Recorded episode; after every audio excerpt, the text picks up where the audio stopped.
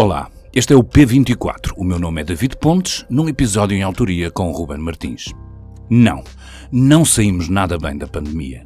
E não falo sequer das infecções, que nem sempre foram ligeiras e de que alguns ainda hoje sofrem as sequelas. Não, o tema não é economia, mesmo que ainda hoje sejamos afetados pelas paragens e pela quebras das redes logísticas. O tema nem sequer é, pelo menos diretamente, os prejuízos que a pandemia trouxe para o percurso académico de muitos jovens. O tema deste episódio é mesmo as consequências dessa gigantesca experiência social a que estivemos obrigados para conter o vírus. O isolamento em diversos períodos, que contraria o animal social que há em todos nós. Esse impacto subterrâneo ainda não está suficientemente medido e poderá nem ser percepcionado em termos individuais por cada um. Mas há cada vez menos dúvidas de que os mais afetados foram os jovens, apanhados em período de mudança, em processo de construção das suas personalidades, das suas identidades, das suas competências. A Organização Mundial de Saúde, OMS, realizou um grande estudo sobre adolescentes em Portugal e a abertura do artigo, em que a jornalista Natália Faria, com quem falaremos mais à frente, apresenta os resultados, na edição de hoje do Público, é motivo para grande preocupação. Nos últimos quatro anos, ou seja, integrando o período da pandemia, a percepção de infelicidade dos adolescentes portugueses subiu de 18,3% para 27,7%. Um em cada quatro já se autolesionou. Este Health Behavior in School Aged Children, o nome do estudo feito em Portugal pela OMS desde 1998, está cheio de resultados que devem merecer a atenção de pais e educadores, e disso falaremos na primeira parte deste episódio. Na segunda parte, com a professora, investigadora e autora do livro Vida Instagramável, Paula Cordeiro, vamos perceber um outro dado que este trabalho nos traz, de que é nas redes sociais que praticamente metade dos adolescentes se refugia quando querem fugir de sentimentos negativos. E há quatro anos, apenas 28,6% faziam. A pandemia veio aprofundar uma tendência geracional que, como alguns confessam, se transformou numa adição – algo já tão inscrito nas suas vidas como uma tatuagem na pele. Uma geração, pedindo desculpas pela generalização, que já não fala, tecla. E já não tem conversas de pé de orelha, faz lives. Já não esboça um desenho, manda um bonequinho amarelo com um sorriso pré-formatado que certamente não é o nosso, nem o nosso olhar, nem a nossa pele.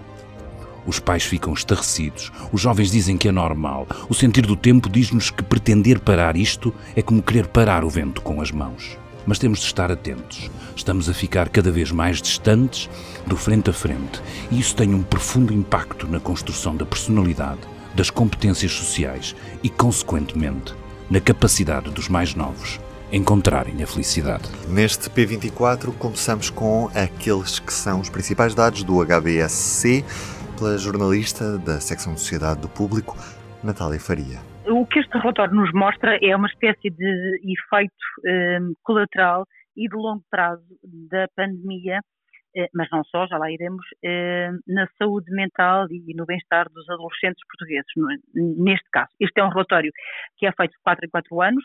Daqui a ano e meio, eh, os seus principais indicadores hão de surgir num, num retrato comparado com mais 50 países que integram igualmente este Health Behavior in School Age Children, eh, promovido pela Organização Mundial eh, de Saúde. Por enquanto, os dados relativos a, a Portugal, e que são baseados num, em inquéritos aplicados a, a cerca de 5.800 jovens dos 6, 8 e 10 anos, é, um, o que nos mostra é uma degradação eh, bastante visível e palpável uh, da saúde mental e do bem-estar dos portugueses, traduzível em, em, indicadores como, por exemplo, aquele que nos mostra que um quarto dos adolescentes portugueses já se magoou para um, lidar com sentimentos uh, negativos, traduzível também no facto de ter aumentado para 30,3% Uh, os adolescentes que declaram não gostar da escola, e aqui uh, este não gostar da escola que nos coloca de resto na, nas posições inferiores da tabela comparativa internacional, não tem tanto que ver com, com os, a relação com os professores ou com os colegas ou com os recreios, que são as, as áreas uh, mais gostadas, entre aspas, pelos jovens na escola, mas com o facto de as matérias serem consideradas como difíceis, excessivas, aborrecidas e etc.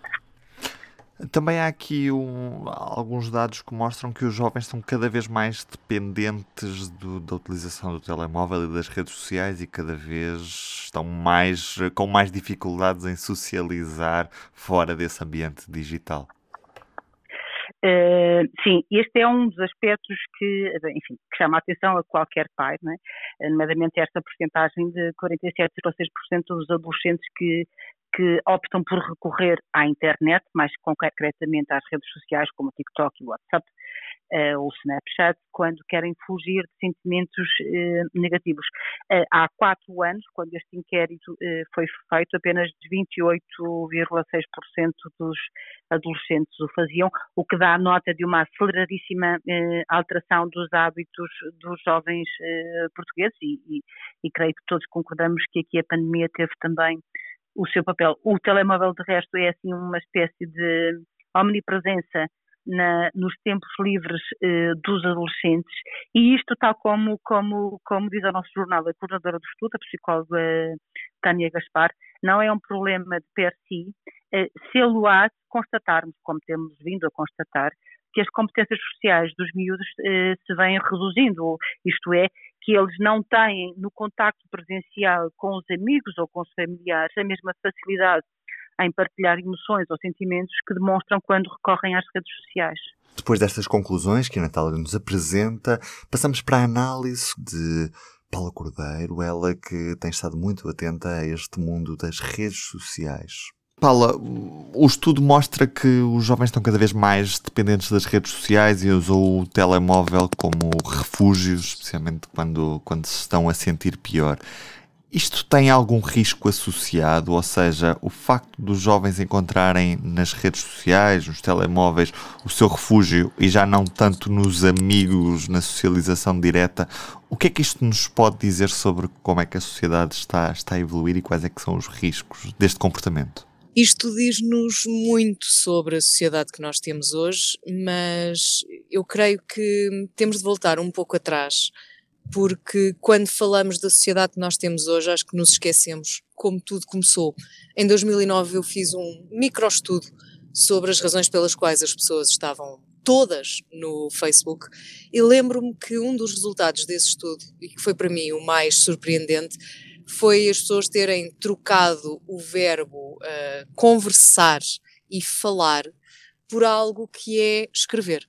Ou seja, as pessoas diziam-me que eu falo com os meus amigos no chat do Facebook. E essa para mim foi um, ehm, uma surpresa, porque no chat do Facebook não se falava na altura, escrevia-se.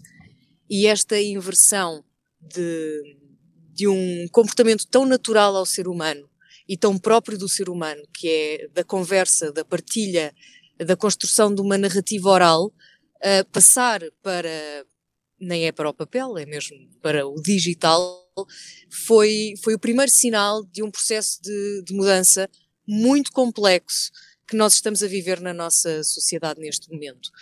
Da mesma forma, a isto juntamos emojis para, e símbolos e abreviaturas para caracterizar a expressão uh, corporal e facial, e hoje em dia nós já não sabemos comunicar de outra forma.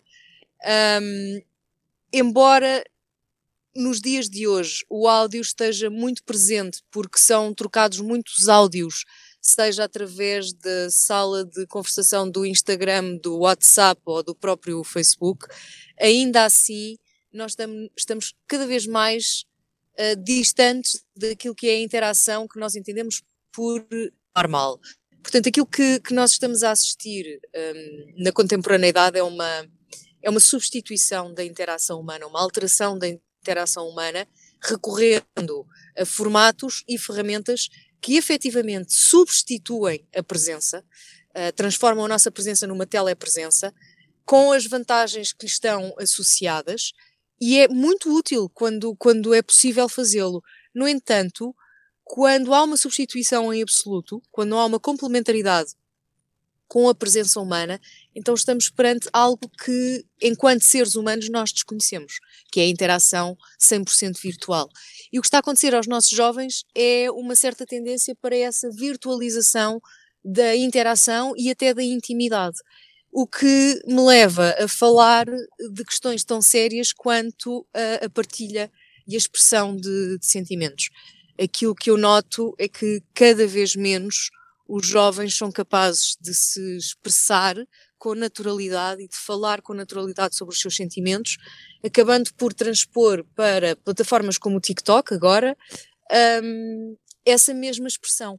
Portanto, se estão tristes, fazem um vídeo sobre isso, se estão felizes, fazem um vídeo sobre isso, e há uma quase manipulação dos seus próprios sentimentos em função daquilo que é suposto acontecer e daquilo que eles querem mostrar ao mundo. Portanto, nós não só estamos a viver uma versão editada das nossas vidas, como estamos a ser incapazes de viver essas vidas em pleno, porque acabamos por estar sempre dependentes das ferramentas que nos permitem essa vida. Ou seja, o pôr do sol não acontece se nós não o fotografarmos e não o publicarmos, porque ninguém vai saber que nós assistimos àquele pôr do sol. Isto tem consequências muito graves, porque quem não aprende a expressar-se de forma natural e humana, depois não vai saber na idade adulta como fazê-lo. E é isto que eu sinto e que eu vejo e que todos os relatórios e todos os estudos nos, nos estão a mostrar em relação aos jovens sendo que começam cada vez mais cedo, o que é preocupante. No fundo, cada vez mais ligados, mas cada vez mais distantes. Mas podem estar ligados e, no entanto, desligados. Desligados dos sentimentos, desligados do, do estar. Não, eles estão ligados, mas não estão desligados. Estão, é de facto, cada vez mais distantes. E, e cada vez têm maior dificuldade na interação uh, cara a cara dizerem ao outro aquilo que estão a sentir é difícil. E eu acho que aí passa muito pelas famílias e pelas escolas recuperar o que se está a perder. Uh, ter tempo e espaço na escola para a interação, para a partilha, para a discussão de sentimentos. Parece um pouco utópico isto que eu estou a dizer, mas é verdade, nós precisamos de falar sobre os nossos sentimentos, nós precisamos de discutir os nossos sentimentos, nós precisamos de reaprender a dizer desculpa ou que gosto muito de ti, sem recorrermos a estruturas, plataformas e ferramentas que simulam aquilo que nós estamos a dizer. Portanto, um emoji uh, que envia um beijinho não é o mesmo que dar um beijinho no rosto de alguém. E na edição impressa desta quarta-feira temos no público tudo sobre as cheias que tiveram na área metropolitana de Lisboa e também no distrito de Porto Alegre os principais focos. Uh, apesar da situação estar mais controlada, esta noite foi de relativa acalmia. É certo que o aumento dos caudais dos rios, e para isso muito contribui o facto de em Espanha também ter existido muita chuva, este aumento dos caudais dos rios está a preocupar as autoridades. É algo que vamos continuar a acompanhar no público ao longo do dia, em público.pt e, claro, também nas nossas redes sociais. Esta quarta-feira também dia de podcast Desordem Mundial. Mais um pouquinho já estará disponível. Eu sou o Ruben Martins, comigo teve o David Pontes. Até amanhã. O público fica no ouvido.